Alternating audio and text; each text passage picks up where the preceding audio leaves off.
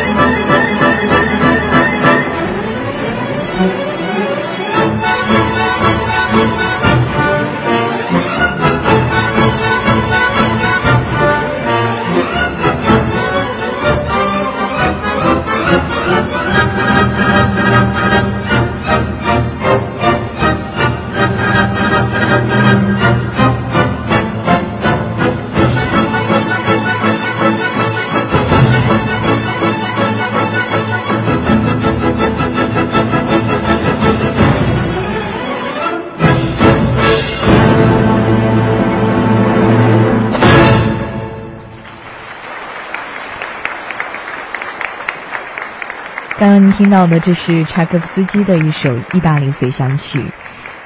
由于这个意大利随想曲呢，属于较为通俗易懂的曲目，其实这也保证了从出演开始呢，它就一直是受到听众的垂爱的。那接下来我们要欣赏到的是鲁宾斯坦的随想圆舞曲。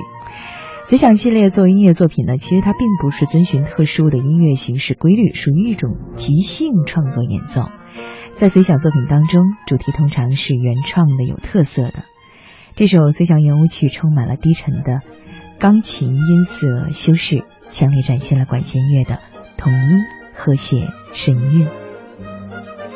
当前奏缓缓地引入开篇主题，音乐展现开来，仿佛置身于施特劳斯的华尔兹音乐当中。但这一首的旋律和节奏更加随意，我们一起欣赏。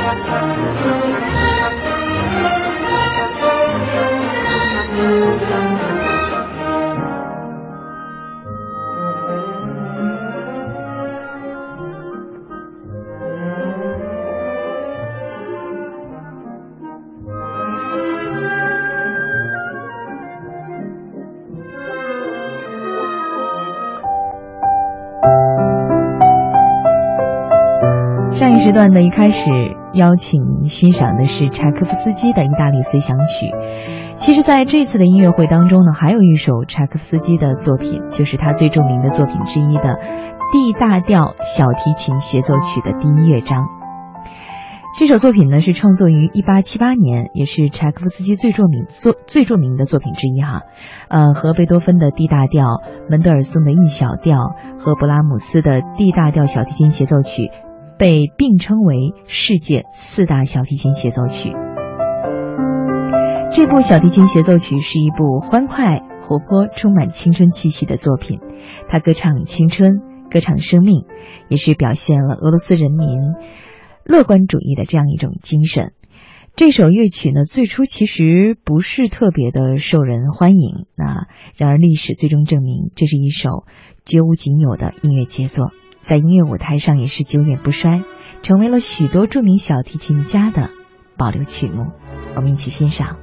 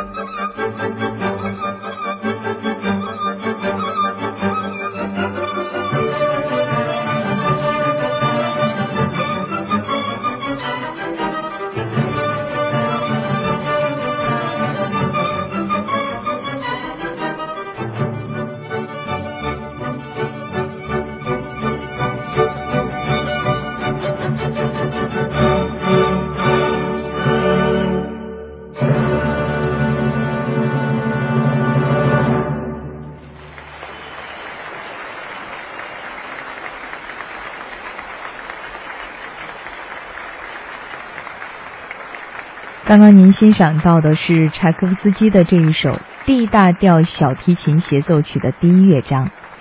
接下来我们要听到的是一首中国的作品，呃，是来自中国作曲家吕其明的《红旗颂》。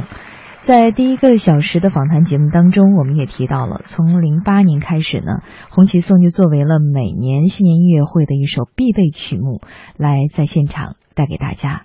那我们也来看一看这一版的《红旗颂》有什么不一样的感觉，一起来欣赏。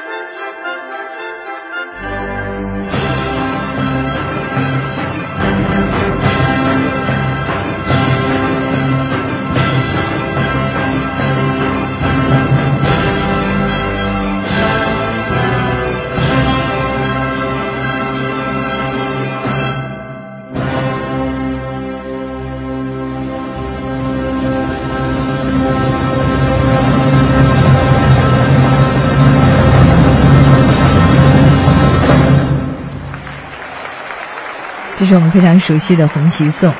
北京时间的二十一点三十三分，这里是正在直播的《中国大舞台》，我是程亚。今晚为您带来的是第十九届人民大会堂北京新年音乐会，继续我们的交响之旅。啊，可能很多人对于拉赫玛尼诺夫呢并不陌生，他是俄罗斯浪漫派作曲家，也是集作曲家、钢琴家、指挥家于一身。我们接下来此刻在听到的就是他的帕格尼尼主题狂想曲。这是拉赫玛尼诺夫最受瞩目的作品之一，是一九四三年创作的，用变奏曲的形式写作的狂想曲题材的钢琴协奏曲的典型代表作品。这部作品呢，其实是取材于帕格尼尼的二十四首小提琴啊随想曲，利用其中第二十四首随想曲的音乐主题创作而成，以辉煌的技巧表现作曲家的个人风格。一起来欣赏。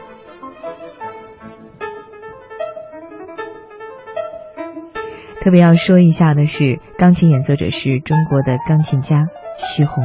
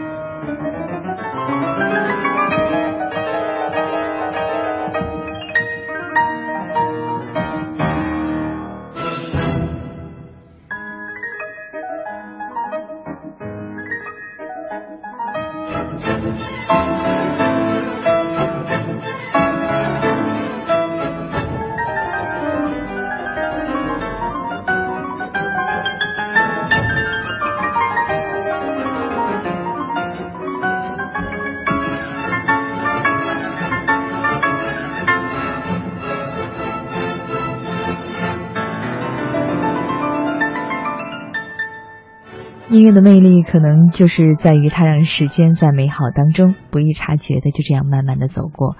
时间已经来到了二十一点五十五分，我们的节目也即将接近尾声了。呃，感谢大家两个半小时的陪伴。那么在节目的最后，让我们在这样一首熟悉的旋律当中结束我们今天的节目，那就是拉德斯基进行曲。说到拉德斯基进行曲呢，这也是奥地利作曲家老约翰施特劳斯创作于一八四八年的一首作品。当然了，每年著名的维也纳新年音乐会也总是以这首曲子作为结束曲，并且成为了一种传统。好，今天的节目就是这样。主持人程亚代表节目导播韩雪，感谢您两个半小时的陪伴。更多音视频内容，您可以登录央广网或到各应用平台下载央广手机电视。也欢迎您继续锁定中国之声，收听接下来的节目。